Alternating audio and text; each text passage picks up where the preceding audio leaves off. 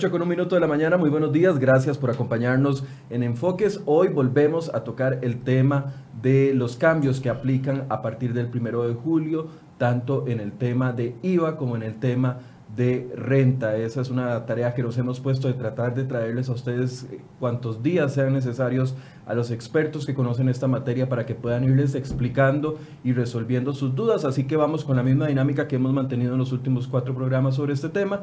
Hay un correo electrónico que se titula enfoques.cdrhoy.com.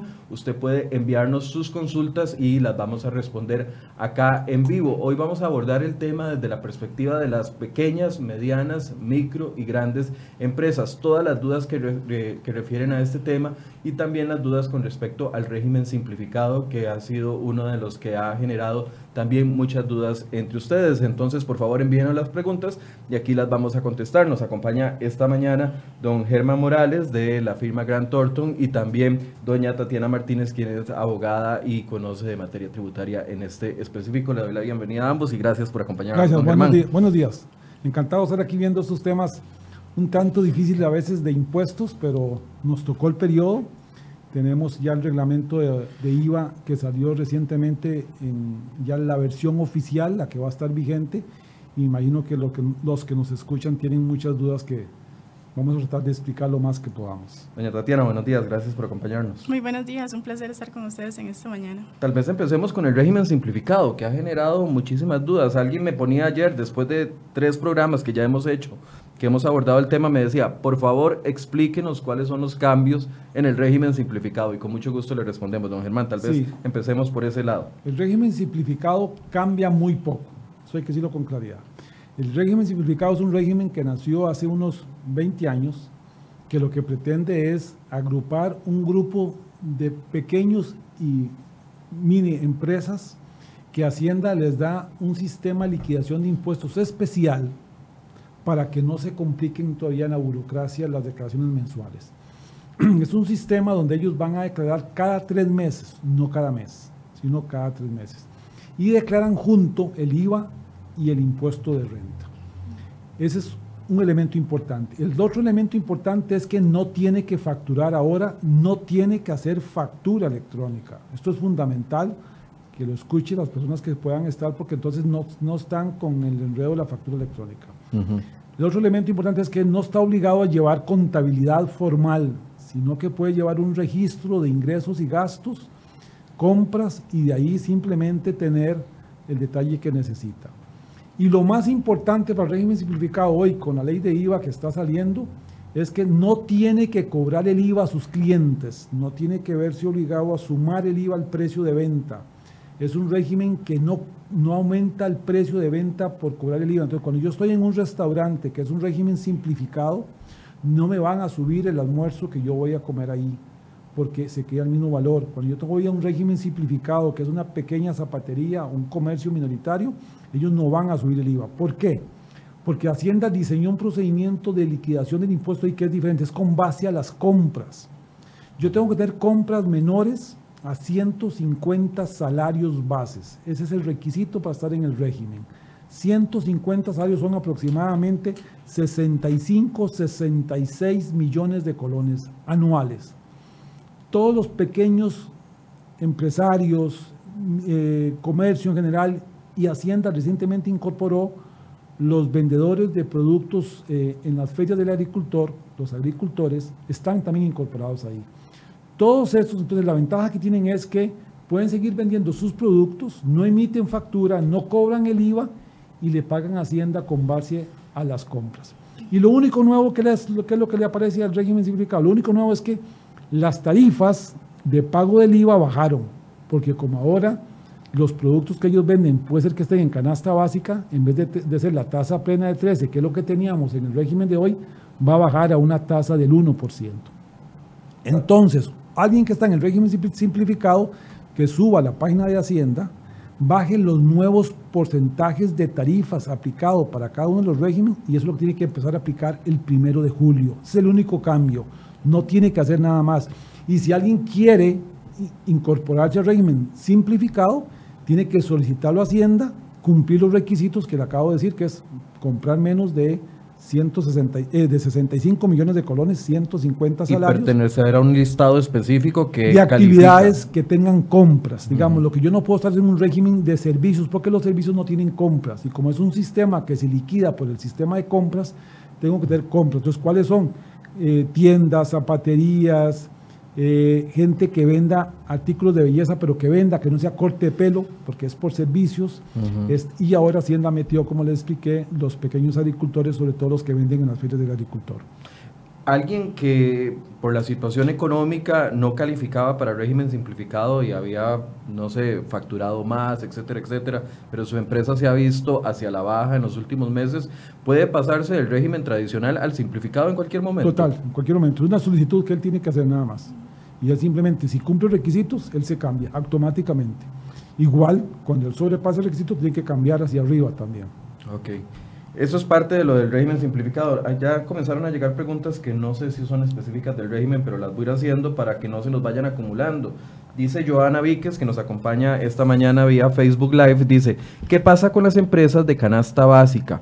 ¿Qué implica para el 2020 el inicio que implica para el 2020 el 20 inicio, pero hoy a que llegue la fecha, como vamos a seguir trabajando, las empresas seguirán las cartas, tal vez esta es la pregunta más importante, seguirán las cartas de compras autorizadas extendidas por el Ministerio de Hacienda. ¿Se entiende la pregunta? sí, sí, vamos a ver. Para, para darle a Tatiana para que me ayude en, este, en esta respuesta. Hacienda lo que está diciendo es, elimino las cartas abiertas de compras el primero de julio. ¿Esas cartas para quién aplicaban? Eran las, cartas que aplicaban para los exportadores, para las zonas francas, para la gente que hacía compras de productos de, canasta básica que estaba exento, todo estaba exento, no tenía ningún, ningún régimen, y entonces van a quedar eh, eliminadas, no van a regir después del primero de julio.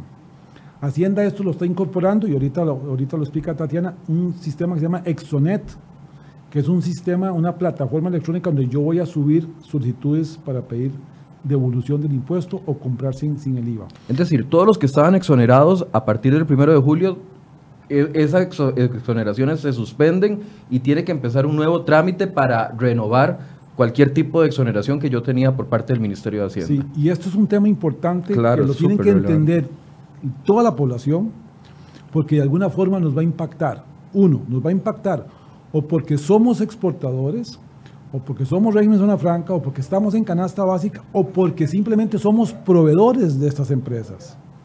Un proveedor de un exportador se va a quedar complicado ahorita, porque entonces ya esa empresa que era su cliente ya no le va a comprar sin IVA, sino hace el proceso de Exonet para lograr la exoneración. Entonces, hoy la preocupación que tenemos nosotros en la firma, en Gran Torto, la preocupación que tenemos es que esto esté listo el primero de julio que la gente, faltan muchas cosas. Que la gente pueda inscribirse. Todo esto es el primero de julio. Podamos contar con la lista de todas las empresas que están autorizadas a comprar, tener las autorizaciones de exoneración listas para poder que se incorpore correctamente. Y recordar que la canasta básica está exenta el año 1. Hasta el primero de julio 20 es que está grabada con 1%. Todo este periodo está exenta. Por lo tanto, los que están en canasta básica no tienen que cobrar IVA hasta el primero de julio de 2020. Pero para responderle a doña Joana y, darle la palabra a, Tatiana, entonces las cartas de compra autorizadas y extendidas por el Ministerio de Hacienda se acaban exactamente en... Primero de julio. Primero de julio, 1, 2, 3, 4, 5, 6, 7, 8, 9, 10, 11, 12. En 12 días se acaban completamente y hay que hacer el nuevo proceso para afiliarse a Exonet. Explíquenos qué es Exonet y, ya está todo listo o ustedes han visto que todavía hacen falta cosas, porque estuvo aquí el lunes el director de la Dirección de Tributación y nos decía y nos prometía a todos que para la próxima semana tendríamos publicado el reglamento del impuesto de renta, que todavía no está publicado, algunos eh, otros documentos que servirían para, para entender algunos casos específicos y también el tema de Exonet. Entonces, ¿qué es Exonet, Tatiana? Vamos a ver, bueno, eso es una plataforma digital a través de la cual yo voy a poder realizar este tipo de solicitudes. Sin embargo, respecto a lo que decía eh, don Germán, es que hay que tener en cuenta que, por ejemplo, lo que se publicó, digamos, y aún no está en firme, es que esta solicitud se hace a través de una 102, ¿verdad? Y la 102 es la petición del Código de Normas y Procedimientos Tributarios que indica que si, por ejemplo, la administración a mí no me responde en dos meses aproximadamente, eso significa que tengo eh, una negativa a la solicitud. Entonces eso también todavía genera muchísima inseguridad jurídica. La no respuesta de Hacienda la tengo que entender como un no. Ajá, exacto. Nada más en el caso de las consultas 119, ahí sí eventualmente habría una, eh, un silencio positivo, ¿verdad? Como lo llamamos así en términos jurídicos. Y tal vez si me permiten ampliar nada más respecto al tema de qué pasa, por ejemplo, en el caso del régimen simplificado, eh, si yo le compro un servicio o, por ejemplo, un bien, como decíamos, realmente ellos no están en la obligación de emitir la factura electrónica. El tema es que yo sí estoy en la obligación de tener un comprobante autorizado por la Dirección General de Tributación para poder deducirme ese gasto. Entonces ahí aparece el tema de la factura de compra, ¿verdad? que eso sí lo establece el reglamento de IVA que fue publicado la semana pasada. Entonces yo soy la que va a estar obligada a emitir esa factura de compra para poder justamente justificar ese gasto. Yo como comprador de una empresa que está afiliada al régimen simplificado. Exactamente. Esto es enredado. Esto hay que explicarlo bien, es enredado. Vamos a ver. Adelante. Vamos a ver. Yo tengo que hacer facturas electrónicas a todos mis clientes. Esa es mi obligación si yo no soy un régimen simplificado. Si Tatiana es un cliente mío, usted es un cliente mío, yo le tengo que hacer una factura de venta por los productos, por el servicio que le presto. Pero cuando los empleados, mis colaboradores, van y hacen y toman un almuerzo en un régimen simplificado, Hacienda me exige que eso, que es una compra, yo tengo que tomar ese comprobante de ese proveedor, traerlo a mi sistema, subirlo y mandárselo a Hacienda electrónicamente. O sea, nos están poniendo a las empresas a hacerle el trabajo. Hacerle el trabajo a Hacienda porque ella le exoneró al régimen simplificado hacer factura electrónica y me dice, usted que es el comprador, venga, usted mándeme la factura a mí de pago, la factura de compra, para yo saber a quién le está comprando usted. Entonces nos están metiendo a partir del 1 de julio una operación más. Registrar en factura electrónica las compras que hacemos a nuestros proveedores del régimen simplificado. Esto es, esto es un tema complejo que, que, nos va a quitar mucho tiempo porque las empresas que tienen agentes de venta, que tienen ruteros, que almuerzan en soditas, que, que, están en algún lugar consumiendo en ese régimen simplificado, pueden traer 7, 8 facturas por semana. Que hay que venir a subirlas otra vez, todas digitarlas manualmente, porque es una a una, hay que digitarlas para mandárselas a Hacienda. Esto es un tema eh, complejo, difícil. Tienen que hablar con el proveedor de servicio de factura electrónica para que diseñe esa, esa parte de la plataforma y puedan, puedan hacerlo. Hoy los sistemas no estaban diseñados para eso. Eso tiene que tenerlo listo todos el primero de julio, ¿verdad? Entonces aquí el tema, el tema de, de, que sí contamos con el reglamento, tenemos la ley desde el 4 de diciembre, contamos con el reglamento de IVA, pero lo que nosotros nos está haciendo falta ahora es todo el armado a la par que complementa, pero que es indispensable para interpretar correctamente las normas y tener los instrumentos necesarios para declarar. Tal vez ahí, perdón, mencionar que incluso, digamos, si uno ve el reglamento del IVA, en las definiciones está la factura de compra, pero en todo el desarrollo del reglamento no se indica, por ejemplo, qué plazo tengo yo para meter la factura de compra. Eso, eso no se indica. Actualmente hay un proyecto de reglamento de factura electrónica que es probable que ahí esté, sin embargo no está publicado ahorita. Eso es parte de lo que queremos preguntar la próxima semana, porque como les comentaba a ustedes, el director de tributación dijo que resoluciones faltantes y reglamentos faltantes iban a estar publicados la otra semana. Por supuesto que apenas que estén publicados vamos a entrarle, igual que le hemos entrado al IVA, porque todas estas nebulosas sí generan dudas en la gente, tanto en los proveedores que están en el régimen simplificado como en las grandes empresas que quieren aplicar deducciones eh, para su contaduría con respecto a compras que hacen al régimen simplificado. Es que el tema, digamos, el tema de un, de un régimen simplificado es complejo, pero también de un exportador. Hablemos de un exportador, una empresa grande. Una empresa grande hoy llega y compra todo sin IVA porque tiene una carta abierta. Es una carta que da Hacienda autorizada para comprar una lista de materias primas sin el IVA porque todo lo que ella compra se incorpora en el producto que se vende. Entonces la ley dice como eso se exporta, no se puede exportar impuestos. Cómprelo sin IVA. Si eso va a terminar el primero de julio, hoy esos exportadores necesitan certeza de cómo van a operar el primero de julio. Dice Hacienda que va a haber una lista de exportadores. No existe hoy. ¿A dónde me inscribo? Hay un formulario que se cita en una resolución que está en consulta, pero el formulario no, no, no aparece visiblemente para, para, sacarlo ya y tenerlo, para que la gente se inscriba, para que ese exportador tenga el primero de julio una autorización genérica de seis meses Claro. para que pueda entonces volverse y las compras que hagan el primero de julio ya las haga sin IVA, sin tener que financiar ese 13%. Entonces va a haber un tema de que los exportadores y los proveedores de los exportadores se van a ver afectados. Claro. Agréguele a esto que la plataforma esta de Exonet está incorporando ahí una serie de entidades que están exoneradas, que tienen que ir a hacer estas listas de proveedores. O sea, ahí, está- ahí van a llevar toda la lista de exportadores, toda la lista de, de- de- de canasta básica, toda la lista de insumos para la agricultura. Van a llevar ahí instituciones del Estado que están exentas. Todo eso va a estar ahí. Entonces, el temor es que esa operación, que ese Exonet no opere correctamente. Es un que riesgo los muy grande. empresarios no tengan la lista al día y las cartas aprobadas de exoneración, entonces el primero de julio se va a entrabar el sistema porque no vamos a ir a comprar porque no tenemos la exoneración. Esto es un tema que Hacienda tiene que entrarle de lleno ya y dar las herramientas necesarias a los empresarios para que puedan ejecutar sus operaciones con normalidad. Dice Leticia Sala, la tarifa del IVA de lo que yo vendo es de 13%.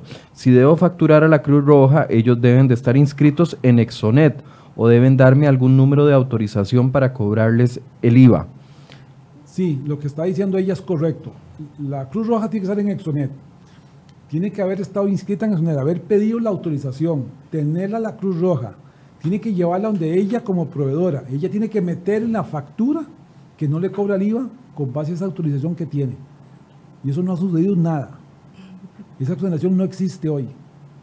Entonces, esos proveedores de la Cruz Roja necesitan contar con ese número de exoneración que la Cruz Roja tiene que sacar en Exonet para poder mañana, primero de julio, facturarle sin IVA. Si no, ¿qué va a hacer la Cruz Roja? Comprar con IVA. ¿Y qué va a hacer mañana? No sé, de repente pedir devolución o generar ahí una solicitud de, de- de crédito. ¿Podemos darle alguna recomendación ante este problema que es del Ministerio de Hacienda a la gente o nada más queda esperar? Yo lo que creo es que lo más importante es que Hacienda publique estas resoluciones que no están todavía vigentes, están en consulta. Y debería entonces Hacienda, con las resoluciones, este, dar todos los instrumentos que son formularios y llamar a todos los que tengan que ir a este proceso de inscripción de listas de proveedores y de prestadores de servicios exentos para que puedan ahí contar. Incluso, voy a complicar el tema aún más, ¿sabe que tiene que ir a Exonet? Los que están con tasa reducida porque son construcción y están con proyectos visados por el CEFIA. Los que son de turismo y están con la escala progresiva porque son servicios que empiezan nuevos como el canopy, ese tipo de cosas como el, el paseo en el yate, que hoy no estaba grabado, y entra en una escala progresiva. Esos tienen que ir a, a ponerse en esta lista de Hacienda para poder tener el visto bueno de la exoneración que le van a dar para que la pueda pedir a su proveedor que no le facture con IVA. Entonces hay una serie de procedimientos que no conocemos con la claridad que nos gustaría conocer para que el empresariado pueda cumplir sus obligaciones. Porque Tal- lo básico es tener las herramientas. Mientras que Hacienda publica, lo, básicamente lo que uno podría hacer es comenzar a comunicarse con la empresa a la que le vende para ver si ya está haciendo trámites, si hay algún tipo de, de aceleración o, o qué va a pasar, porque sí es preocupante que puede suceder, porque los presupuestos están dados, digamos, en el caso de instituciones públicas. No se pueden elevar presupuestos solo porque Hacienda no publicó a tiempo el, el programa de Exonet para que la gente se inscriba y pueda obtener las Yo exoneraciones. lo que les diría es a los que están interesados y que tienen que tener algún trámite con Exonet, que suban ya y traten de inscribirse, hacer procesos el de ATV. inscripción. Es en Exonet, es una plataforma diferente. Es una, una- que es con Exonet, hay un www, Exonet Ministerio de Hacienda, y ahí puede entrar y ahí se inscribe y empezar a cumplir esas obligaciones. Hay que llenar papeles, hay que estar al día en los impuestos de la tributación, hay que estar al día en la caja del Seguro Social. Todo eso se necesita como requisito indispensable. Hay que, hay que agregar un representante legal que puede ser el mismo que esté en tributación, pero Exonet es de la Dirección de Hacienda, es una entidad diferente. Entonces, todo eso yo lo que les recomiendo es que empiecen a entrar a Exonet para que logren hacer las inscripciones para ver si logran estar el primero de julio listo para hacerlo. Hay un tema tal vez ahí que me encantaría tocar porque este, ha generado mucha duda. Eh, resulta que en el 2016 la ley de lucha contra el fraude estableció la obligación en el caso de dar servicios, de eh, poder recibir, por ejemplo, pagos con tarjetas de débito, de crédito e incluso medios electrónicos. Resulta que eso no tenía sanción. Y la ley de fortalecimiento incluyó el artículo 85 bis en el Código de Normas y Procedimientos Tributarios y dice que si yo no tengo esa posibilidad, ¿verdad? Por ejemplo, si no tengo un datáfono para efectos de que llegue la persona, adquiera mi servicio y este, pueda utilizar su tarjeta, entonces hay una sanción de un salario base. Y esto pues ha generado, por ejemplo, mucha gente que dice es que es realmente muy costoso tener un datáfono. Mientras que por el otro lado la administración tributaria lo que está buscando es justamente la trazabilidad, ¿verdad? que haya una entidad financiera detrás que pueda de alguna manera fundamentar esa transacción. Y eso pues sí, sí ha generado mucho, por ejemplo, en las personas, sobre todo personas físicas que tienen una actividad lucrativa. Cuando hemos preguntado de eso, el Ministerio de Hacienda nos ha dicho que el datáfono no es 100% necesario porque está el medio electrónico, que podría ser una, transferencia en puede ese ser caso. Una transferencia en principio, ajá. Eh, sin embargo, sí, la gente lo que pasa es que piensa siempre en el tema del datáfono, ¿verdad? claro. Eventualmente, este, necesariamente tengo que utilizar eso y si, por ejemplo, tengo varias sucursales y tengo que tener una en cada sucursal. Les vamos a colocar en, el, en, la transmisión el enlace de eh, el Ministerio de Hacienda donde habla de la gestión de exoneraciones. Ahí viene un manual y una guía del beneficiario del sistema de Exonet, entonces para que se pueda consultar, y ahí lo tienen ustedes para que vayan por lo menos familiarizándose hasta que estemos listos, ¿verdad? Vamos con preguntas de una vez. Dice Pablo Rojas, buenos días, gracias por el espacio. Para una empresa que parte de sus ventas son mediante modalidad de reexportación, es decir, que se importa pero no se nacionaliza con el fin de enviar el bien a otro país, esto se puede considerar como una exportación con el fin de poder reconocer los créditos del IVA, ya sea directos o mediante participación. En el reglamento no me queda claro si limita solo a exportaciones y deja por fuera este concepto de reexportación. La reexportación desde el punto de vista de IVA es un una mercancía que no ha sido grabada con IVA. Está en un territorio costarricense, pero no sujeto a IVA. Me explico. Yo pago el IVA en una importación cuando nacionalizo la mercadería, cuando me hace la aduana el DUA. Una mercadería que está en un almacén fiscal no tiene el DUA, por eso la reexporto, no ha sido nacionalizada. Entonces, no ha pagado el IVA nunca, por eso es que sale sin haber pagado el IVA. Entonces él no debería tener ningún impacto por el IVA porque no pagó, porque no ha entrado y simplemente la saca el país. Puede tener gastos locales de transporte, de seguros, que van a tener IVA, pero no sobre la mercadería. Ok, entonces don Pablo no debería sentir ningún cambio en ese particular. Dice Quique Cambronero, con todo este asunto del IVA entiendo que se debe contratar a un contador y pues estos no cobran más, menos de 30 mil colones mensuales para hacer este reporte mensual de impuestos. Y esto representa una suma considerablemente alta para mis ingresos como guía de turismo independiente. Mi pregunta es, ¿puedo yo mismo hacer ese reporte sin necesidad de contratar a un contador? Sí, efectivamente. Eh, no es necesario, digamos, al menos la ley no establece como un requisito específico. Sin embargo, la asesoría siempre es importante, ¿verdad? Porque a veces las personas no saben si meter o no un ingreso, por ejemplo, si está grabado o no. Y este, pues ahí sí la recomendación sería, en la medida de lo posible, busque asesoría, pero no es un requisito. una asesoría, recuerdo un consejo que dieron la semana pasada ustedes, por lo menos páguelo un mes para que aprenda cómo hacerlo bien y después no tenga que eh, pagar multas o enfrentarse a algún proceso porque subió una declaración mal hecha. Y que se ayude de las herramientas que ya tiene. Él tiene que hacer factura electrónica. Al hacer factura electrónica, él tiene dos herramientas ahí. Tiene ya el detalle de las facturas que él hizo y el IVA que él cobró. Y como él tuvo que haber aprobado facturas de compra, él tiene las facturas de compra electrónica y tiene el IVA pagado. Entonces él tiene ya el 95% de la información. De lo que él necesita. Es tomar una pequeña asesoría y armar el IVA que él cobró menos el IVA que él pagó y hacerle una declaración a Hacienda. Entonces, don Quique, tal vez vale la pena invertir por lo menos un mes para que entienda cómo se tienen que hacer las deducciones y que pueda aplicar eh, los créditos y los débitos correctamente y pagar lo que corresponde y no pagar de más o menos y exponerse a una multa. Correcto. Dice doña Hilda Solís, bueno, ya nos están mezclando preguntas, pero con mucho gusto las respondemos. Si yo tengo una pequeña, tengo una pequeña propiedad de vivienda, pero alquilo un pequeño local, ¿qué debo hacer? En este momento me pagan 780 mil colones. Bueno, si es un local comercial, ¿verdad? Estaría grabado. Al 100%. Eh, al 100%. Y por el monto también, aun y cuando fuese vivienda, la verdad es que está superando el 1,5 de salarios base, que ahorita está en 669.300 colones. Sí, correcto. Entonces, de todas maneras, sí tendría que cobrar el IVA y eventualmente, eso respecto, digamos, al inquilino, pero ella tendría que pagar renta. Son dos cosas que le cambian, doña eh, Hilda. Tal vez las explicamos nuevamente, aunque ya los hemos hecho en varias ocasiones. En este caso, el 13%, bueno, ella ya debería estar ella, tiene, eh, ella está inscrita ya posiblemente en renta. Debería estar inscrita en renta. Es un régimen normal que ella tiene y ella debería declarar por los ingresos de alquiler que tiene.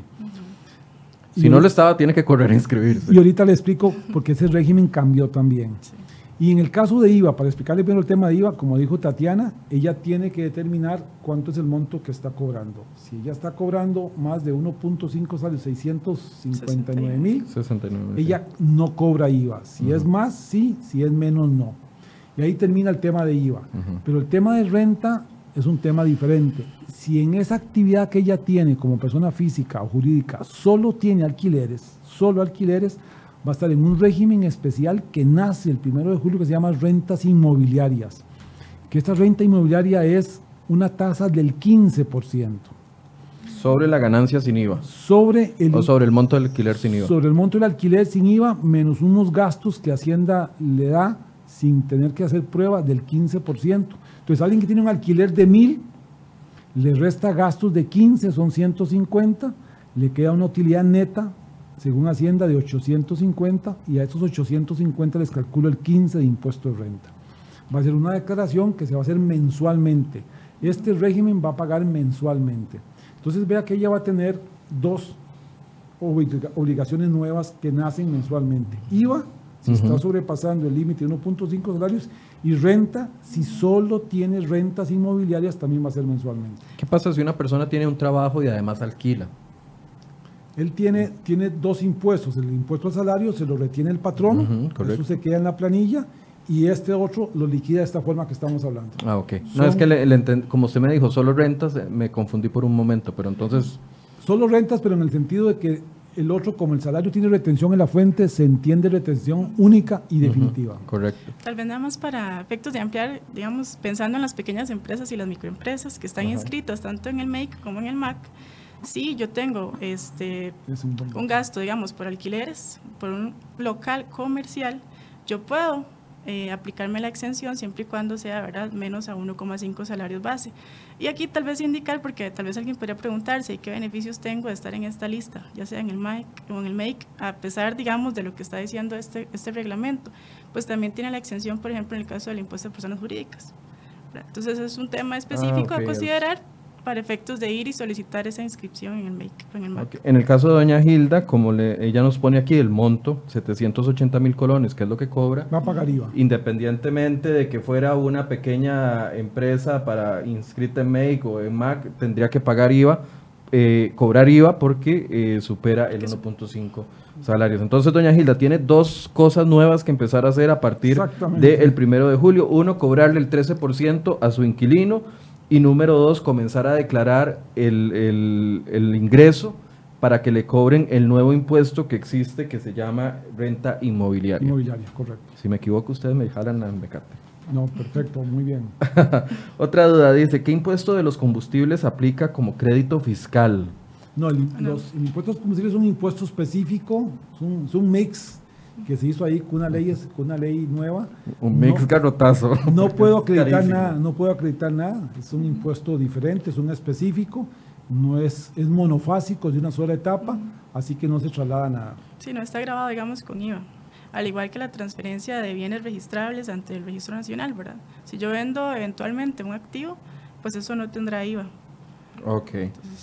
Entonces, Melissa, el impuesto de combustibles no, no da crédito. No da crédito.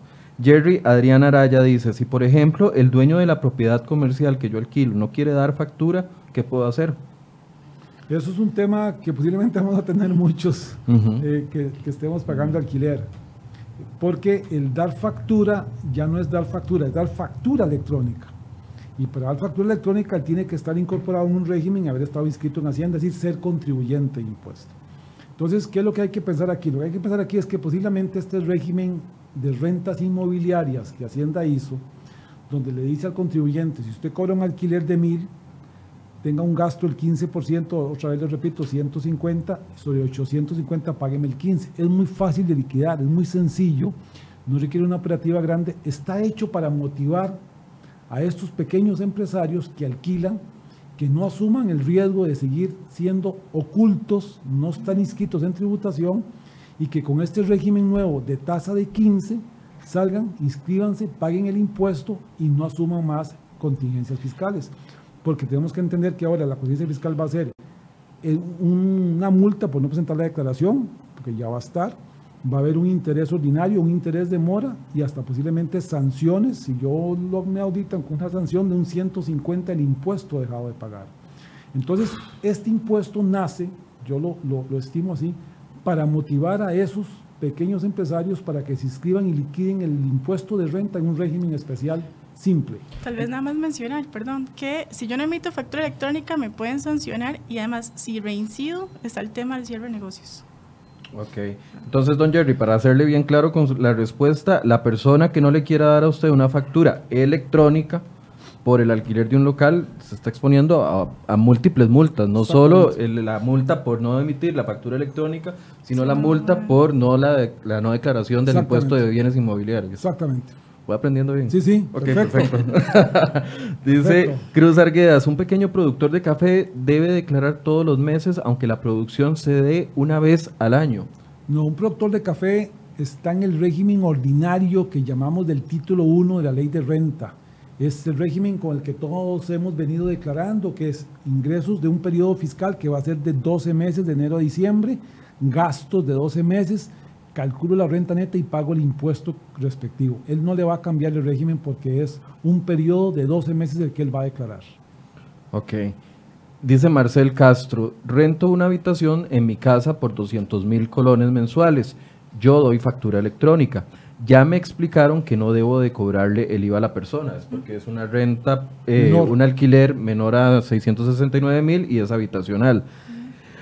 Eh, me explicaron que no debo cobrarle A partir de ahora tengo que reportar y cancelar renta todos los meses y no al final del periodo fiscal, anual. Correcto. Sí, es correcto porque está en el régimen inmobiliario. Si solamente tiene ese alquiler o solo alquileres, va a ser una declaración mensual, pero se llama del impuesto de renta en, el, en la canasta de renta inmobiliaria. Tal, vez nada más indicaré que existe la posibilidad de pedirle autorización a la administración tributaria. Si, si yo durante todo el año, por ejemplo, voy a estar dando ese servicio de alquiler, de eh, declarar ya sea cada tres meses o anual. Existe la posibilidad de solicitárselo a la administración. Sí, ya yo tengo un contrato, digamos, por ejemplo, a un año plazo. Entonces y solo me voy a dedicar a eso. Para no complicarme más de hacer la Ok, entonces existe, Marcel, esa posibilidad, solo que tiene que ir a solicitar Ajá, la autorización a la administración. En, la administración tributaria. Jenny Villalobos eh, nos dice, entonces, si yo estoy inscrita en el régimen simplificado, no emito factura electrónica, pero el que adquiere mi producto o servicio deberá solucionar cómo presenta su gasto. Sí, sí. Y la forma de hacerlo es ir y mandarle la factura que le compró a ella, subirla en su plataforma de factura electrónica y mandar a la Hacienda. Pero en el caso de ella, ya no tiene que hacer nada. Es problema del que a usted le está vendiendo. Es problema del cliente, que necesita la factura como gasto, no de ella. Entonces, doña Jenny, usted tranquila, pero su proveedor probablemente no le haga mucha gracia esto. Fer Solano dice, si yo soy exento de pago del IVA, también tengo que hacer declaración para que me queden los gastos reportados en la declaración. Si solo tengo que pagar renta en el caso de de un importador de vinos, tengo que hacer la declaración y también inscribirme en Exonet. No sé si le queda clara. Sí, vamos a ver. Si yo soy exento de IVA, porque estoy vendiendo viviendas, estoy viviendo casas, yo soy un no sujeto de IVA. Yo no tengo que inscribirme en IVA porque no tengo eh, que cobrar el IVA a mis clientes. Ese es el único caso que yo conozco. Eh, pensar en otro caso que no tenga IVA es muy difícil. Cualquiera que tenga una actividad lucrativa en Costa Rica del 1 de julio en adelante va a tener que pagar IVA. IVA es todo aquello que tenga sustancia corpórea, un bien, y lo que sea, lo que no sea un bien también es un servicio. Entonces, Correcto. Todos vamos a tener que pagar IVA si tenemos actividad lucrativa. Ese es el primer punto. Y el otro tema es que preguntaba era eh, sobre la segunda parte de la pregunta. Dice, si solo tengo que pagar renta, en el caso de, de un importador de vinos, tengo que hacer la declaración y también inscribirme en Exonet. Los vinos, los vinos, igual que los licores, tienen un impuesto a nivel de importación. Como no somos productores de vinos, tenemos lo que se llama un impuesto a nivel de fábrica. Entonces es a nivel de aduanas que se paga el impuesto. En el decreto de reglamento se dice que todas estas resoluciones que hoy están vigentes para estos impuestos se mantienen hasta tanto Hacienda no las cambie. Entonces, él sigue operando exactamente igual como el régimen que lo tiene hoy. Entonces, no tiene que ir a hacer declaración ni tampoco inscribirse en Exonet. Él tiene, vamos a ver, él tiene una importación de vinos que paga el impuesto a nivel de aduanas. Ajá, correcto. Entonces, él viene con un IVA pagado a nivel de aduanas. Si él lo que hace es venderlo simplemente sin hacerle ningún proceso industrial, digamos, es un comercializador, el vino se vende como exento y no pasa nada. Pero si él lo incorpora en un servicio grabado, como en un restaurante, Ah, Ahí el IVA hay que descomponerlo y tengo que cobrar el IVA en ese vino igual que, un alimento más. Entonces, depende de la actividad que él tenga. Si él es solo importador y venta mayorista de vino, no le cambia nada. Fer, si no le quedó claro, Fer Solano, por favor re replantenos la pregunta y con mucho gusto la abordamos de nuevo. Dice Fabiola o Fabi Cha, ¿qué tan real es la imagen que circula en redes sociales que dice que no se va a cobrar el 4% en los temas de salud porque hasta que Hacienda indique el mecanismo de devolución. Según lo que me dijo a mí el, director de tributación, todo aplica. Ya el mecanismo existe. Hay un compañero en la oficina, este mecanismo está en la factura electrónica. Esto es un tema igual, es un tema que, que a la gente hay que explicarlo porque parecería que, que, es, que es como de mentirillas. ¿Qué fue lo que hizo Hacienda? Hacienda dice, en la factura electrónica, cuando el médico emite la factura, le va a cobrar el IVA. Entonces, el médico te presta un servicio de 100 mil colones, el médico te cobra el IVA de 4, 4 mil colones. Pero te va a preguntar a vos, ¿usted me va a pagar con tarjeta o con transferencia? O en efectivo. O en efectivo. Si usted dice, yo le voy a pagar con tarjeta, entonces hay una casilla segunda que resta los 4 mil y los pone en cero. Nada más queda registrado. Nada más queda registrado, lo pone en cero. Entonces hay dos cajitas, una que cobra el IVA y otra que lo resta. Los resta solo si usted paga con tarjeta y al final te emiten la factura por los 100 mil colones, porque usted pagó con tarjeta. Entonces hubo una devolución automática del 4% que te cobraron. Eso es la interpretación de Hacienda. Cuando usted paga en efectivo, te, te cobran el IVA en la primera casilla, 4 mil colones. Como usted no pagó, no hay devolución y te cobran 104 mil colones. Es ahí la ventaja que tenemos todos al adquirir servicios de salud o servicios de educación de pagar con tarjeta o vía transferencia. Exactamente. Entonces, en ese caso, ya Hacienda hizo la devolución automática. Por lo tanto, Hacienda, con, la conclusión para la pregunta, Hacienda ya está preparada el primero de julio para que el sector de salud cobre el IVA del 4%. Okay. Sí entra el, primer, el primero de julio. Doña Fabio, espero que le haya quedado claro ese punto. Dice Marco Vargas Rojas, los daptáfonos para una pequeña empresa, llámese soda o etcétera, son muy caros adquirirlos. El aparato en un banco, más si el negocio no genera. Eh, ¿Una soda debería estar obligada? ¿Se expone alguna multa? Tal vez para aclararle a don Marco. Bueno, el artículo 85 bis, que es justamente el que establece la sanción de un salario base, no hace distinción, por ejemplo, de si yo estoy en régimen simplificado. Entonces, el principio de la sanción estaría aplicando para cualquier persona que no tenga un medio electrónico para poder recibir el pago. Aquí lo, importante es lo que vos decías eh, temprano, que también puede pedirle al cliente que le haga la transferencia. Y eso es igual funciona. Entonces él tiene tres alternativas, o recibe de contado o con transferencia o con tarjeta de crédito, pero que le dé la alternativa de la transferencia electrónica al cliente, porque si el cliente te quiere pagar, ella puede ser objeto de una sanción. Sí, entonces, don Marcos, si usted no tiene datáfono, mejor ofrézcale a sus clientes que le hagan una transferencia electrónica, porque si no, sí se estaría eh, eh, exponiendo a una multa por no tener un medio de pago electrónico y solamente en efectivo. Eso es importante. Dice Ricardo Arias, una consulta. Una empresa crediticia por el uso de la tarjeta de crédito puede cobrar el IVA, sabiendo uno que ya ha pagado el IVA en los comercios en los que ha comprado. Entiendo que lo que está preguntando es si el IVA se cobra sobre el uso y la utilización de la tarjeta de crédito. Las comisiones por tarjeta de crédito están exentas de IVA. Exactamente. Okay. Lo, que, lo que recientemente salió en el reglamento es que son las comisiones de tarjetas de crédito de grupos regulados. Por su jefe. Entonces, si hay unas casas emisoras de tarjeta que no son de grupos regulados, esas comisiones, cuando usted está ahí, puede ser que te cobren un IVA. Podemos poner un ejemplo. ¿Qué, qué no está regulado? ¿Mutuales? No. Mutuales sí están regulados. No, tiene que ser alguna entidad financiera que no tenga supervisión, porque no pusieron con NACIF, sino que lo que pusieron fue por su jefe. Su jefe. Entonces hay un grupo muy reducido de entidades financieras que son las supervisadas por su jefe y hay unas financieras inscritas pero no reguladas. Esas que tienen tarjeta van a tener que cobrar el IVA por la comisión de tarjeta de crédito. Entonces, si su tarjeta de crédito pertenece a un banco público o privado o, al- Supervisado por su jefe. o alguna institución supervisada por su jefe, no le tienen que cobrar Exactamente, 13% para nada. Pero si su tarjeta de crédito pertenece a una entidad no, financi- no supervisada por su jefe, entonces ahí sí le van a cobrar el 13% por el simple uso de la tarjeta, más el 13% de lo que usted compre con esa tarjeta. ¿Correcto? Vamos a Sí, ver. sí, sí, lo que usted Sí. compra más la comisión. Sí, ok, sí, ok, sí. perfecto. Sí, es un, es un gasto vez- adicional. Tal vez nada más para Adelante. comentar también, este, también la norma expresamente indica que van a estar exentos, ¿verdad? Los intereses que tengan relación con un préstamo. Con financiamiento. sí. Ajá. Entonces, ahí tenerlo en cuenta, ¿verdad? Que si yo lo que estoy pagando es la cuota de mi casa, ¿verdad? Y estoy pagando intereses al banco por ese servicio que me está dando mes a mes, pues eso no va a tener IVA. Y eso no importando de qué entidad yo le solicite prestado, tiene que o Ahí hay un no prerequisito de que tiene que ser supervisado O por sea, su ahí no, no, hace- no se hace distinción, digamos, en la ley, entonces entendería que cualquiera. Ok. Eh, ya nos preguntaron esto otro.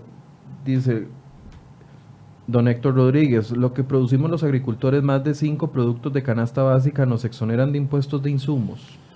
Eh, sí, la canasta básica tiene una interpretación que la forma que quedó redactada es que está con el 1% la venta de productos, insumos y servicios y también la compra.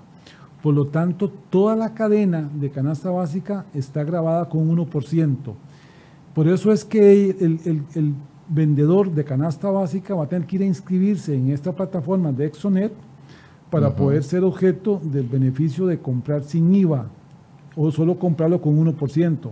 Si no, si este productor de canasta básica no hace el proceso de Exonet, va a tener que pagar el 13%, generar un saldo a favor y pedirle a Hacienda que se lo devuelva, que es el proceso ordinario que no queda para el que no va a Exonet. Tal vez un tema con el tema de los saldos a favor. eh, allá- bueno, recientemente, incluso la ministra eh, firmó una resolución donde lo que se dice es el IVA es un tributo nuevo.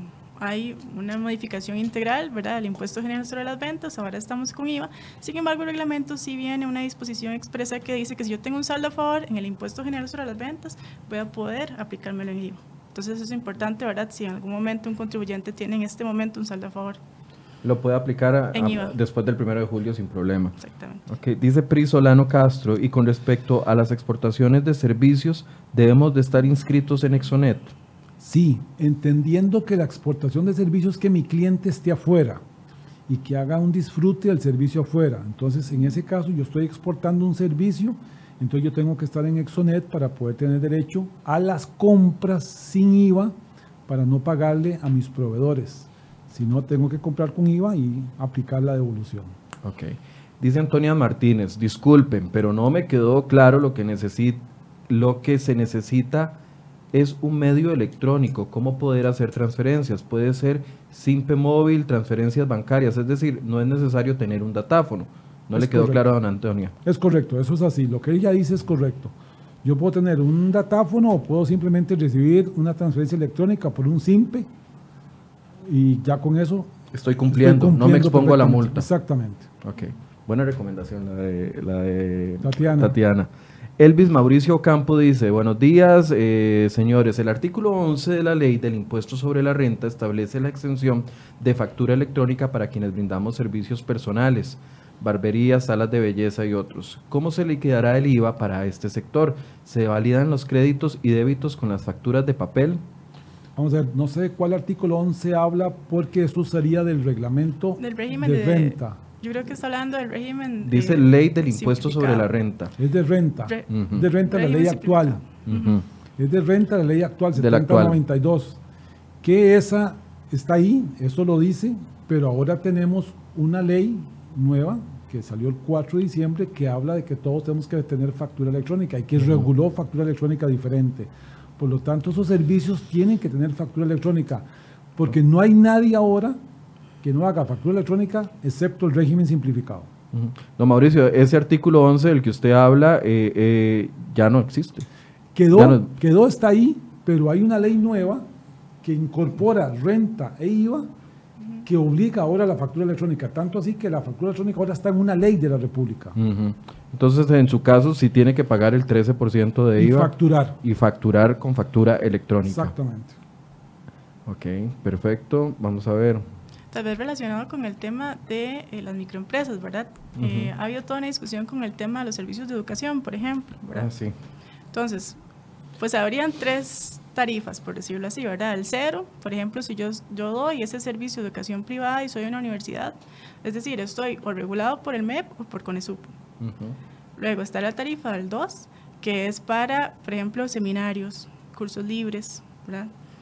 Y en el reglamento expresamente dice que si yo lo que estoy dando es un servicio de educación deportiva, más bien voy al 13. Entonces ahí es donde están las tres tarifas específicas. Todo lo regulado por CONESUB paga cero. Cero. Todas las eh, clases adicionales que sean en sentido educativo pagan un 2. Exacto. Y, los de deportes sí quedó eh, con el 13%. el reglamento dice deportes y esoterismo. Y esoterismo. que si usted da clases de esotería, entonces va a tener que cobrar un poquito más. Oscar Chávez, con respecto al tema de las ganancias de capital, al tener que pagar 15% de renta mes a mes, esto lo tenemos claro que se debe aplicar en caso de los bienes inmuebles, rebajar ese 15%. Sucede lo mismo con el alquiler de vehículos y otros bienes muebles como maquinarias y otros equipos depreciables. No, vamos a ver, el, régimen de rentas mobiliarias se dividió en dos. Lo que es las rentas que tienen retención en la fuente, que son tener un certificado en un banco, que ya me produce una renta neta, no grabable, tener acciones que me produce un dividendo con retención en la fuente y ya no grabable, esas quedan exactamente igual como están hoy. Y están las rentas mobiliarias, que es el alquiler o el arrendamiento de activos intangibles, alguna marca o algún derecho de llave. Estas sí quedaron en el régimen, en el régimen inmobiliario y están igual. Yo por el alquiler de una marca me gano 100, me dan el 15% de gastos y sobre 85 pago el 15%. Es el único caso de rentas mobiliarias en este régimen. Todas las demás rentas mobiliarias, como por ejemplo el alquiler de vehículos o el alquiler de computadoras, están en el régimen de rentas normales del título 1 como tal cual lo hacemos hoy. No cambia. Ok. Eh, dice Alejandro Reyes, eh, si tengo tres locales comerciales, la suma de los tres mensualmente es un millón de colones. ¿Qué impuestos tengo que pagar? Solo tengo los dos alquileres, solo tengo los alquileres. ¿Qué se puede hacer para pagar menos? Dice don Alejandro Reyes. Recordemos que el caso de alquileres comerciales, pues todo estaría grabado con IVA. en, en, ese caso dependían, es dependiendo de a quién se lo Exacto, eventualmente, ajá. Podría tener algún tipo de exoneración. Exacto, sí. Por ejemplo, sí, con una microempresa que esté inscrita en el MAC o en el MAKE. O sea, para dejarle claro a don Alejandro, en el, si él le alquilara a la empresa, eh, los tres locales, digo, a una empresa inscrita en el MAKE eh, como micro o pequeña, eh, a, un, a alguien del sector agrario inscrito en el MAC y a una iglesia, entonces... No cobraría. No cobraría, pero sí, si lo alquila a un salón de belleza, ahí sí tiene, que, cobrar IVA. el IVA. Y además tiene que declarar renta en forma mensual con este régimen nuevo de rentas inmobiliarias. Esta es la primera vez que veo esta pregunta y la voy a mencionar de una vez para doña Rosemary Nicolás Ruiz. Dice, ¿y qué con los catering service? Es un, tiene la connotación más de un restaurante, eh, de un servicio de restaurante, por lo tanto tiene el IVA por todas las facturaciones que haga. Es una actividad normal dentro de las rentas que hoy tenemos del título 1. Son activos puestos en explotación, no cambia el régimen, sigue exactamente igual. También a la organización de eventos y alquiler de decoración, hay que meterle el IVA, dice Heidi Castillo. Sí, claro, eh, siempre y cuando, ¿verdad? Este, lo que está haciendo es una actividad lucrativa y, es un servicio ahora. Doña Heidi, eso está grabado con 13% completo. Dice Rolando Marín, si facturo por servicios profesionales a una empresa de construcción que, que asumo que tramitarán la exoneración, ¿debo incluir el IVA? Vamos a ver, eso es un tema complejo. Recordemos que las los empresas de construcción tienen una tarifa escalonada por un periodo de años de cuatro, cuando los proyectos que estén construyendo tengan el visado del CEFIA, el Colegio Federado de Ingenieros y Arquitectos. Y este primer año están exentos, pero en este caso, la, la fe de ratas que salió al reglamento establece que este profesional, este señor que consulta, podría cobrar cero en este año en tanto indique que el servicio lo prestó al proyecto que está autorizado por el CEFIA. Y solo procede para los servicios de ingenieros, arquitectos, topógrafos y servicio de construcción.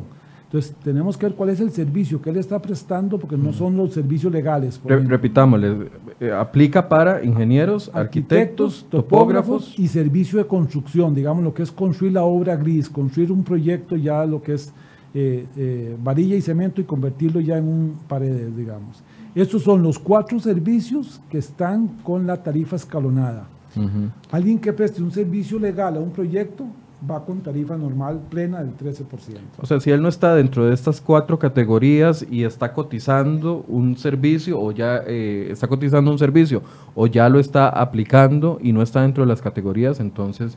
Va con tarifa plena de 13%. Va a tener que cobrar el 13% en su servicio profesional. Entonces tal vez es importante que don Rolando, bueno, primero filtre qué tipo de servicio tiene él y preguntar a la empresa en qué fecha están los permisos los permisos de construcción, porque de ahí depende si va a ser un 4. Un proyecto con, con forma escala, que este año sería 0, 4, 8 y 13. Ok, es dependiendo de la fecha, entonces es importante, don Rolando, que usted averigüe la fecha para poder tenerlo más claro.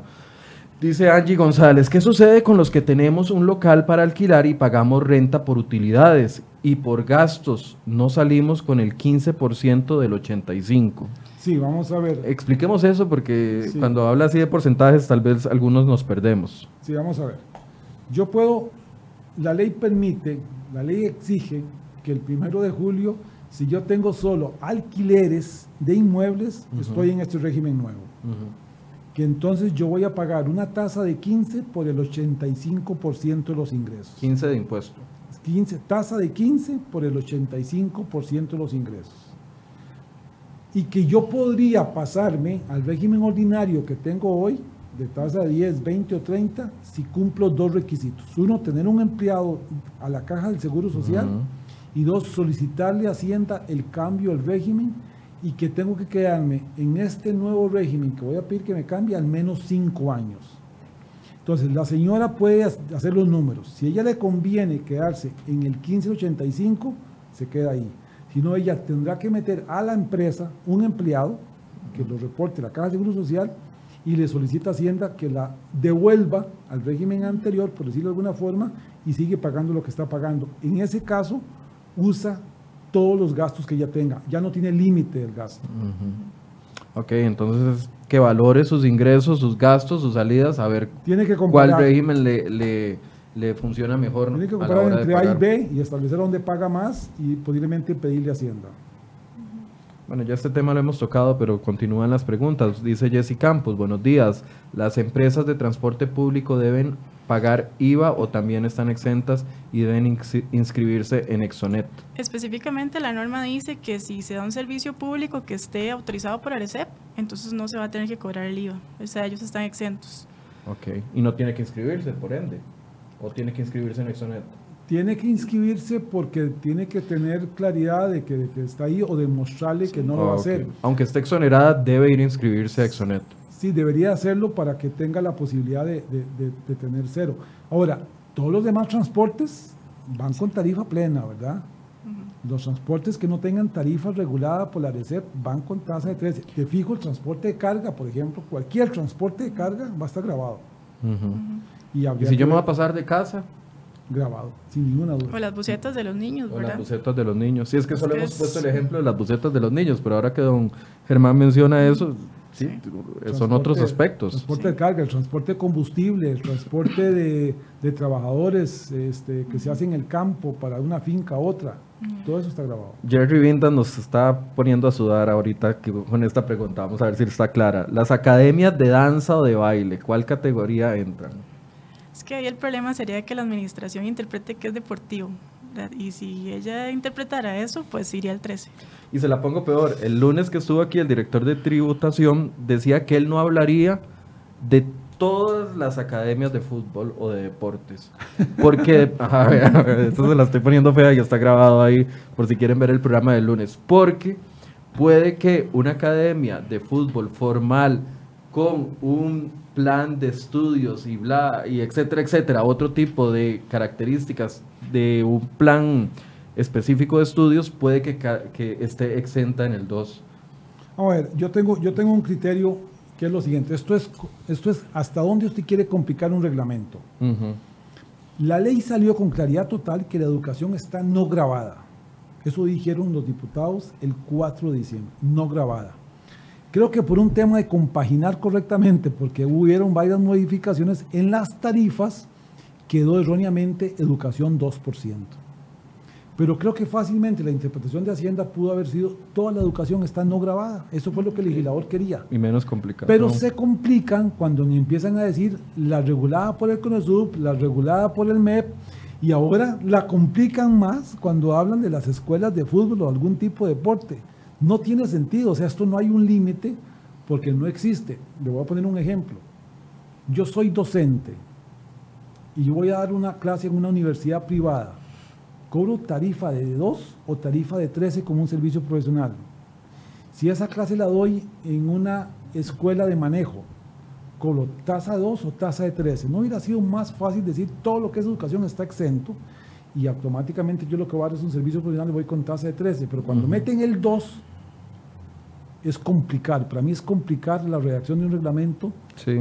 innecesariamente cuando le meten ese tipo de, de, redacciones. Y es complicado hasta para ellos mismos, porque el director de tributación, eh, obviamente es una crítica constructiva, tuvo problemas para poder responder. Y es que depende, si, el, si la Academia de Fútbol Michael Soto eh, está enseñando un programa específico eh, a largo plazo de educación eh, en fútbol, entonces ese sí está exento. Pero si es que los chiquillos van una vez a la semana a patear bola, es distinto. Entonces, ¿cómo la administración tributaria se va a poner a definir qué es qué? De forma.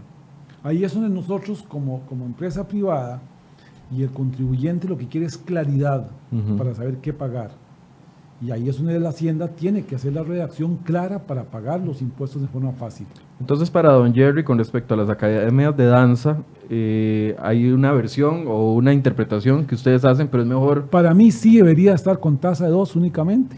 Pero es mejor que pregunten a Hacienda para ver cómo lo interpretan ellos. Ahora, ¿Qué es lo que hay que hacer en estas escuelas que hay de danza o escuela de ballet o escuela de fútbol? Yo creo que si yo doy educación, si tengo algún programa académico, aunque sea no inscrito en el MEP, no inscrito en el CONESUB, pero yo doy un programa que tiene un grupo determinado de materias o de meses y que yo termino con un determinado grado de reconocimiento a la gente, yo creo que yo doy educación, yo estoy transmitiendo conocimientos si soy certificado. y estoy tasa de dos. Yo creo que es diferente, de repente es diferente, alguien que no sea un plan formal, sino que un día vos llegas a mi casa y yo te pudiera, digamos, si yo supiera, te supiera enseñar a tocar guitarra. No, eso no es un plan para, para educativos, más bien es, eso es un servicio profesional que usted me está dando. Pero si yo tengo una escuelita de danza inscrita eh, eh, de algún lugar o doy títulos, tengo un programa, este, certifico algo, doy un título, yo creo que eso es educación, hay transmisión de, de conocimiento, debería ser tasa de dos. Incluyendo, creo, deportes, aunque el reglamento le dice que no. Porque es la misma interpretación que hace el, el, director de tributación. Mejor agarre sus cosas y se va a la tributación y haga la pregunta concreta porque queda interpretación prácticamente de ellos, ¿cierto? Tal vez ahí nada más para efectos del procedimiento, para poder hacer esta consulta, sería una consulta de conformidad con el artículo 119 del Código de Normas y Procedimientos Tributarios. Y el tema es que si no me responden en el plazo específico, más bien hay silencio positivo, es decir, eh, se entiende que yo tengo razón. Ok. Entonces eso es importante. Bien, vamos a, ya se nos está acabando el tiempo, pero vamos a responder tres preguntas más. Judith Zúñiga dice, buen día, en el caso de los servicios profesionales había un porcentaje del 25% de los ingresos para justificar gastos sin presentar facturas. ¿Esto se mantiene? ¿Cobraría el IVA y lo pagaría directo al Estado porque no tendría créditos que aplicar? Vamos a ver, eh, respecto al tema de renta, ese 25% continúa estando vigente, ¿verdad? Eso pasa, por ejemplo, qué sé yo, digamos que yo doy clases en una universidad privada, probablemente no tenga ningún tipo de gastos relacionados con, con, ir a dar las clases, más que las fotocopias y estas cosas. Entonces sí me sirve aplicarme el 25% de gastos. Okay. Ahora, yo igual tengo que cobrar el IVA. como soy un prestador de servicio final, yo cobro el IVA. Entonces, una cosa es renta, que me da gastos para calcular la renta neta, pero soy un servicio profesional ahora grabado con el 13%. sí, sí, el 25% se mantiene, pero en el tema de renta. Tema de renta. En tema de renta. IVA es otra cosa y sí tiene que cobrarlo. Eric Sanguinetti dice, una pyme inscrita en el MEC paga por dos alquileres, uno para bodega y otro para atención al público, a diferentes personas. Uno es mayor a 1.5 salarios y el otro es menor. ¿Debo inscribirme en Exonet? Vamos a ver, él es una pyme, tiene que estar regulado, mi manuscrito es una pyme y tiene que, que poder estar en Exonet porque con solo uno que usted requiera que tenga una tasa diferenciada, tiene que estar en Exonet para tener el derecho. Porque si no, el que le vaya a facturar a él le va a facturar con tarifa plena. Con el, el tema es que si yo tengo tarifa diferenciada, tengo que estar en Exonet para que me cobren la tarifa reducida que yo voy a tener. Sí, debería estar en Exonet. Pero igual, por, eh, por, por, el local que le que, está, que paga más a 1.5 salarios. Por ese no. Por ese no hay nada que hacer, tiene que pagar el 13%, aunque esté inscrito en el MEIC y sea una pyme. Exactamente. Atención, don Eric. Vamos a ver, Katy AS dice la instalación de equipo de monitoreo, ¿en qué categoría aplica? Y si debo aplicar como y se le, y se le debe aplicar el 13% al cliente. Sí, es un servicio. Es un servicio, doña Katy, tiene que pagar el 13%. Consulta para de Braulio Ruiz, tenemos un sistema de tributos para los alquileres hasta el 30 de junio. Si cambia a partir del 1 de julio, ¿cómo hago? Que tengo que hacer una declaración distinta hasta el 30 de junio y otra en julio, de julio a septiembre. Bueno, eso es un tema importante que, Hacienda precisamente no lo ha aclarado porque el reglamento de renta no ha salido. Nosotros empezamos un periodo fiscal de renta el primero de octubre que terminaba el 30 de septiembre. Si yo estoy en el régimen ordinario, Hacienda dice en un transitorio, usted termine con el, mismo caballo que está cruzando el río de octubre, termine el río en septiembre. Entonces yo voy a terminar con el mismo régimen. Pero cuando yo soy inmobiliario, yo nazco con un régimen el primero de julio, con este que le hemos comentado, que es pagar tasa de 15 por el 85% de la renta neta, de fijo me nace el primero de julio. Entonces Hacienda debería de decir ahora que yo esta declaración que tengo de octubre al 30 de junio, ahí corto, esa la presento en diciembre y que ahora siga declarando mes a mes. O me va a decir, haga una sola declaración en septiembre, sumando los meses que faltan de aquí a septiembre. Esa parte falta. Falta una parte de la logística, no tiene que ver con tarifas, no tiene que ver con impuestos, no tiene que ver, tiene que ver con la logística para cómo hacer la declaración en estos periodos que faltan y cumplir correctamente. Ahí es donde el reglamento sí lo necesitamos, que esté ya, que esté ya publicado para que todos tengamos claridad qué hacer, porque hay cierres contables que hacer, porque hay operaciones que se tienen que regular correctamente. Doña Cinia, para el próximo lunes vamos a estar invitando con la promesa que nos hicieron en parte del Ministerio de Hacienda de que llevan a estar eh, publicados el reglamento de renta que hacía falta y las otras resoluciones, eh, vamos a tener a la gente del Ministerio de Hacienda aquí para poder responderle con mayor claridad esta pregunta, la voy a guardar. Y para cerrar, bueno, doña Hilda nos vuelve a preguntar, en el caso de las veterinarias, ¿me van a cobrar el IVA por servicios y productos? Es correcto.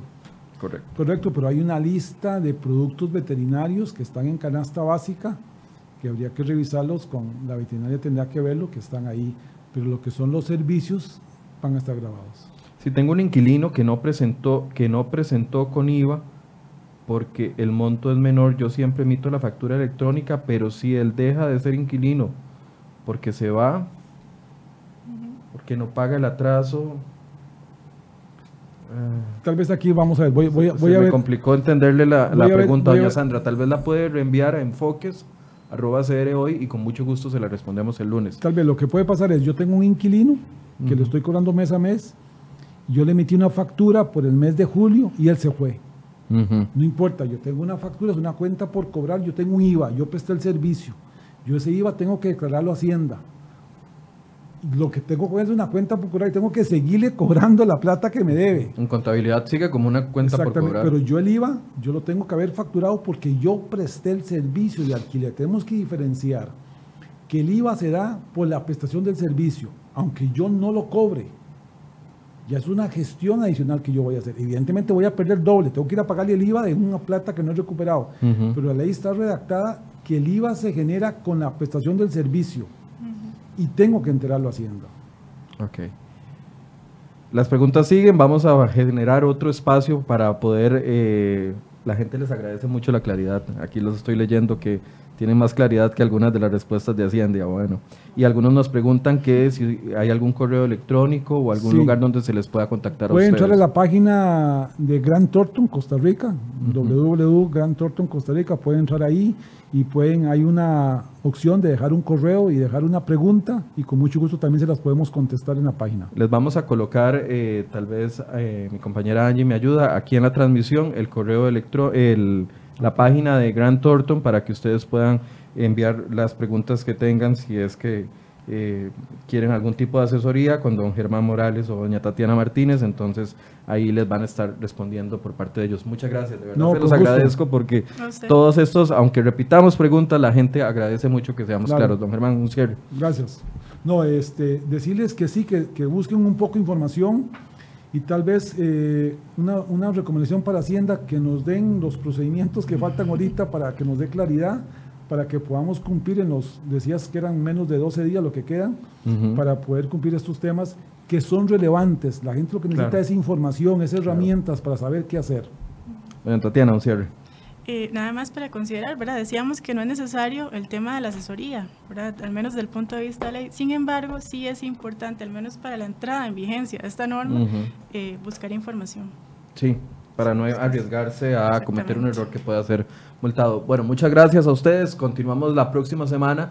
Lunes vamos a tener otro programa con respecto a esto y los programas, como he dicho, hasta que canso, pero no me, no me aburro de decirlo, hasta que todos tengamos las dudas claras, vamos a seguir haciendo estos espacios para que usted pueda obtener las respuestas que necesita en este tema tan relevante. Muchas gracias por su compañía y muy buenos días.